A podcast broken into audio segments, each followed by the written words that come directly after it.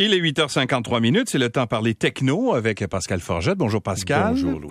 Alors, tu veux me parler d'abord d'un drone qui a sauvé la vie d'un garçon en Espagne. Comme quoi les drones, ça peut servir à quelque chose. Exactement, c'est très drôle parce que quand on parle de drone, on parle tout le temps, on pense tout le temps à des jouets, on pense tout le Ouais. temps à des trucs pour espionner sa voisine euh, euh, qui se fait bronzer, on parle de drone aussi dans un, un cas plus tragique là, de bombarder les, les Russes en Ukraine. Mais il y a un drone qui a sauvé la vie d'un garçon en Espagne, c'est il a été sauvé de la noyade à Valencia en Espagne, je sais le prononcer avec l'accent pour faire euh, typique, j'espère, euh, pardonnez-moi. Donc Valencia, Euh, le drone n'a pas soulevé le garçon.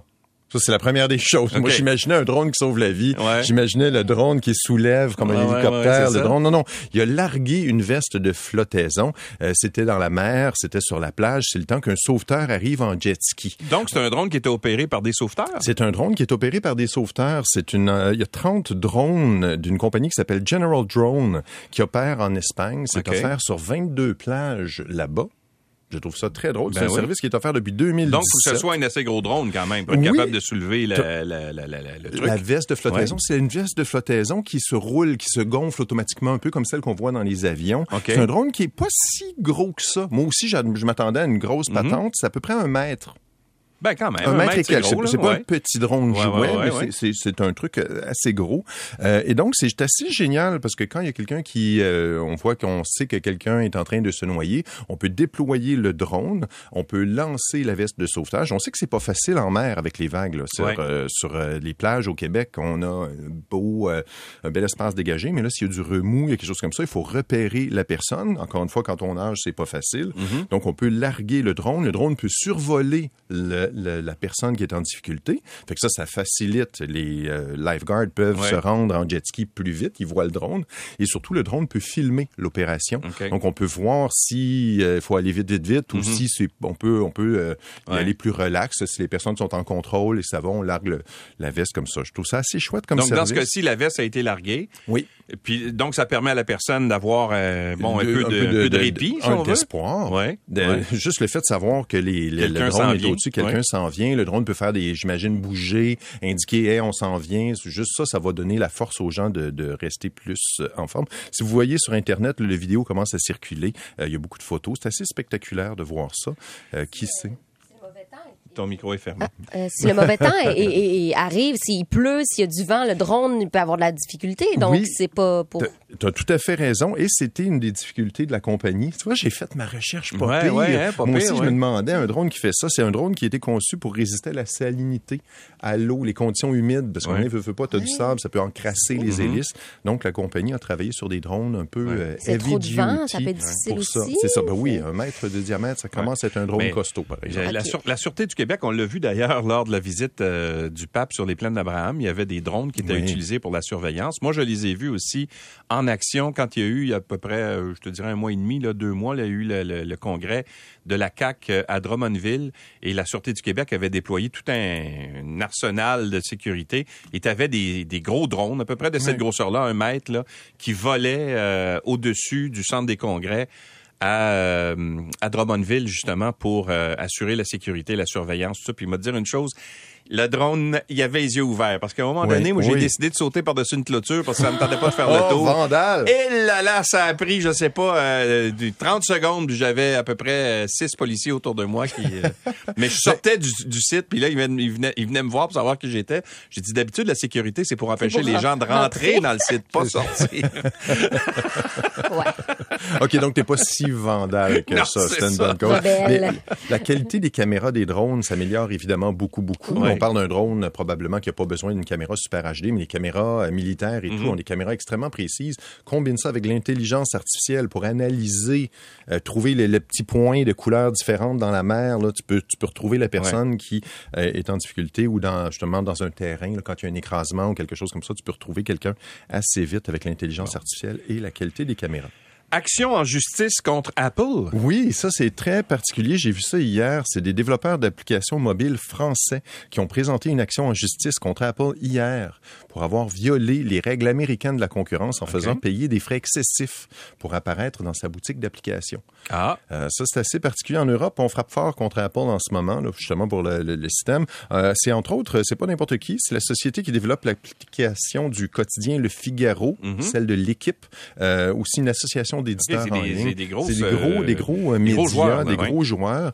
Euh, on, accuse Apple d'avoir abusé de sa situation de monopole de distribution d'applications en imposant le Apple Store comme seule façon de distribuer les applications de façon arbitraire. Apple se réserve, on le sait, une généreuse, euh, un généreux 30% des revenus euh, qui sont générés sur l'application. Donc, si Ah tu vends un abonnement, Ah oui? oui. Euh, si tu vends un abonnement à ton magazine, à ton service, à ton site, Apple prend 30% C'est de l'argent qui est facilement gagné, puis c'est Ouais. assez arbitraire. Euh, pourquoi 30% J'imagine que c'est inspiré de l'espace du pourcentage que les distributeurs d'objets physiques gardaient quand on plaçait des articles sur les magasins. Mhm. 30% quand un magasin physique peut-être que c'est raisonnable, mais quand c'est en ligne, euh, tu vends un renouvellement d'abonnement, ça prend deux clics, Apple fait 30% Euh, Les grandes entreprises françaises sont pas contentes là-dessus. Ouais. D'ailleurs, il y a Epic Games, l'éditeur de Fortnite, qui avait porté plainte en 2020 pour la même raison. On invitait les gens à s'abonner à Fortnite ailleurs que dans l'Apple Store. Donc, c'était tout, c'était compliqué pour l'utilisateur parce que euh, Fortnite, il disait, euh, Epic Games disait 30% là, t'abuses un peu à Apple.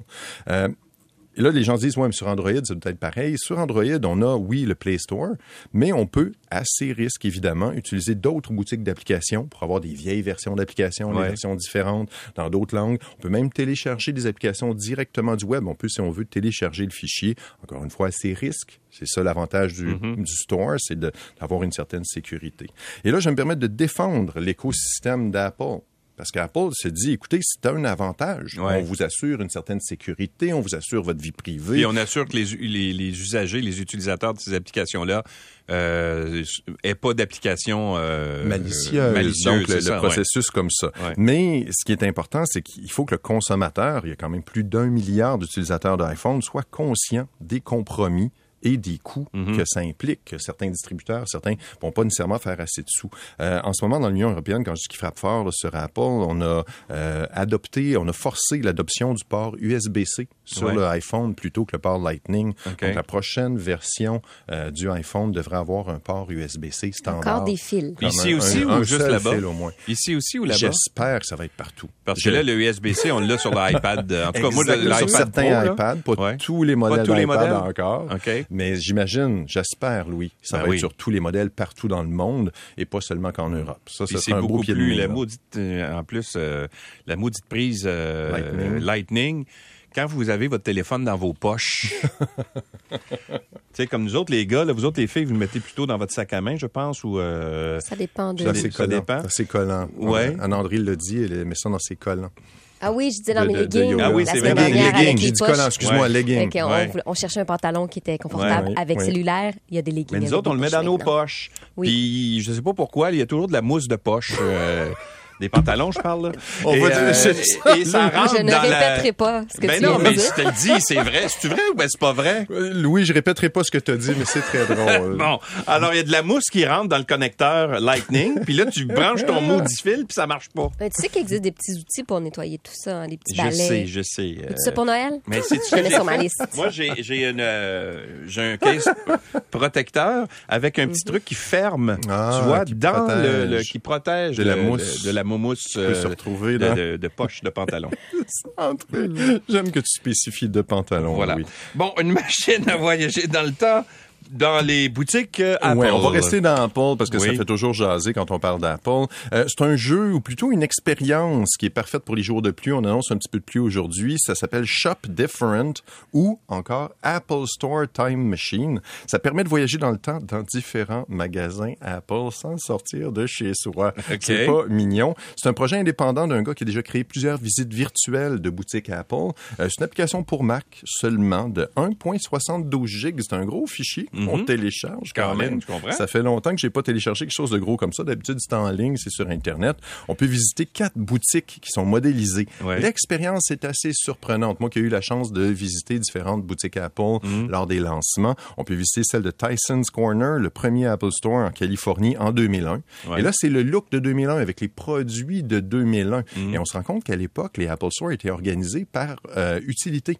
Donc, tu avais une section photographie, tu avais une section Ah, vidéo. C'était pas par produit. Maintenant, Ouais. tu as la section Mac, la section euh, Apple le- Watch, Apple euh, Watch, ainsi mettons, téléphone, Avant, c'était vraiment par utilisation. Euh, on expliquait ça. Et il y, a- il y avait surtout le premier Genius Bar. Et il y a une vidéo, si on visite le magasin, tu as une vidéo de Steve Jobs qui explique c'est quoi un Genius Bar, quelque chose qui a révolutionné Ouais. euh, le, le- le- le- le service à la clientèle dans les magasins. Le premier mini Apple Store qui a ouvert ses portes en 2004. Le Cube de la 5e Avenue à New York dans sa version d'ouverture en 2006. Je sais pas si tu as fait ce pèlerinage à Non, New je York. suis pas allé. Mais hier, tu me montrais... euh, le- Je, le- je te montrais le- le- l'expérience. Ouais. L'expérience, mais de la nouvelle boutique là, Exactement. à New York. ouais. À New York, c'est très joli. Et euh, aussi la boutique d'Infinite Infinite Loop euh, au pied du campus d'Apple dans son redesign de 2015. Et j'ai dit redesign avec un accent anglais, je sais pas pourquoi. Euh, écoute, c'est très drôle parce que le modèle des Apple Store, c'était quelque chose qui était quand même révolutionnaire. Ça faisait changement des boutiques d'électronique qui étaient, on dirait traditionnellement, un peu broche à foin. Je pense à l'image des Radio Shack. Oui. En André, t'es trop jeune pour avoir connu le bel âge des Radio Shack. Mais tu sais, t'avais l'impression d'entrer dans une shop d'un technicien en Ouais. électronique. C'est plus le cas maintenant c'est un la signe source, de là. qualité. Ouais. C'est ça. Maintenant, on a. Mm. épuré le design des boutiques. Et si on va dans les boutiques euh, similaires de Samsung, de Microsoft et de Huawei, on s'entend qu'elles sont drôlement inspirées de sûr. ce design épuré là de Même euh, dans, design l'emballage maintenant des euh, parce que c'est Apple qui a commencé ça les les emballages très très épurés quand Ben tu achetais oui, des produits. minimaliste, on, on a ça, puis t'as pas besoin de passer à la caisse. À la Ouais. fois dans le jeu, ça c'est le fun, ceux Ouais. qui rentrent dans les boutiques Apple puis qui se retrouvent toujours avec une facture épouvantable quand tu joues au jeu euh, Apple Store Time Machine, tu payes pas. Mais aussi dans les boutiques Apple, je sais pas si tu as remarqué, Oui. tu vas, tu passes pas à la caisse. Mais non, tu peux payer, ben ça dépend jusqu'à un certain niveau de facture, là, Oui. mais tu peux payer avec ton, ton application Apple. directement. Ouais. au commis. Et ça, je trouve Ouais. ça fantastique. Le commis te donne le produit, te donne Ouais. un petit sac, puis tu t'en vas avec. J'aime ça. C'est là-dessus qu'on doit se quitter, mon cher, euh, parce que le temps nous presse un peu, mais euh, tu vas revenir euh, On demain. revient demain. On va se garder du stock pour demain. Salut. Sur le pont Champlain, Guylaine.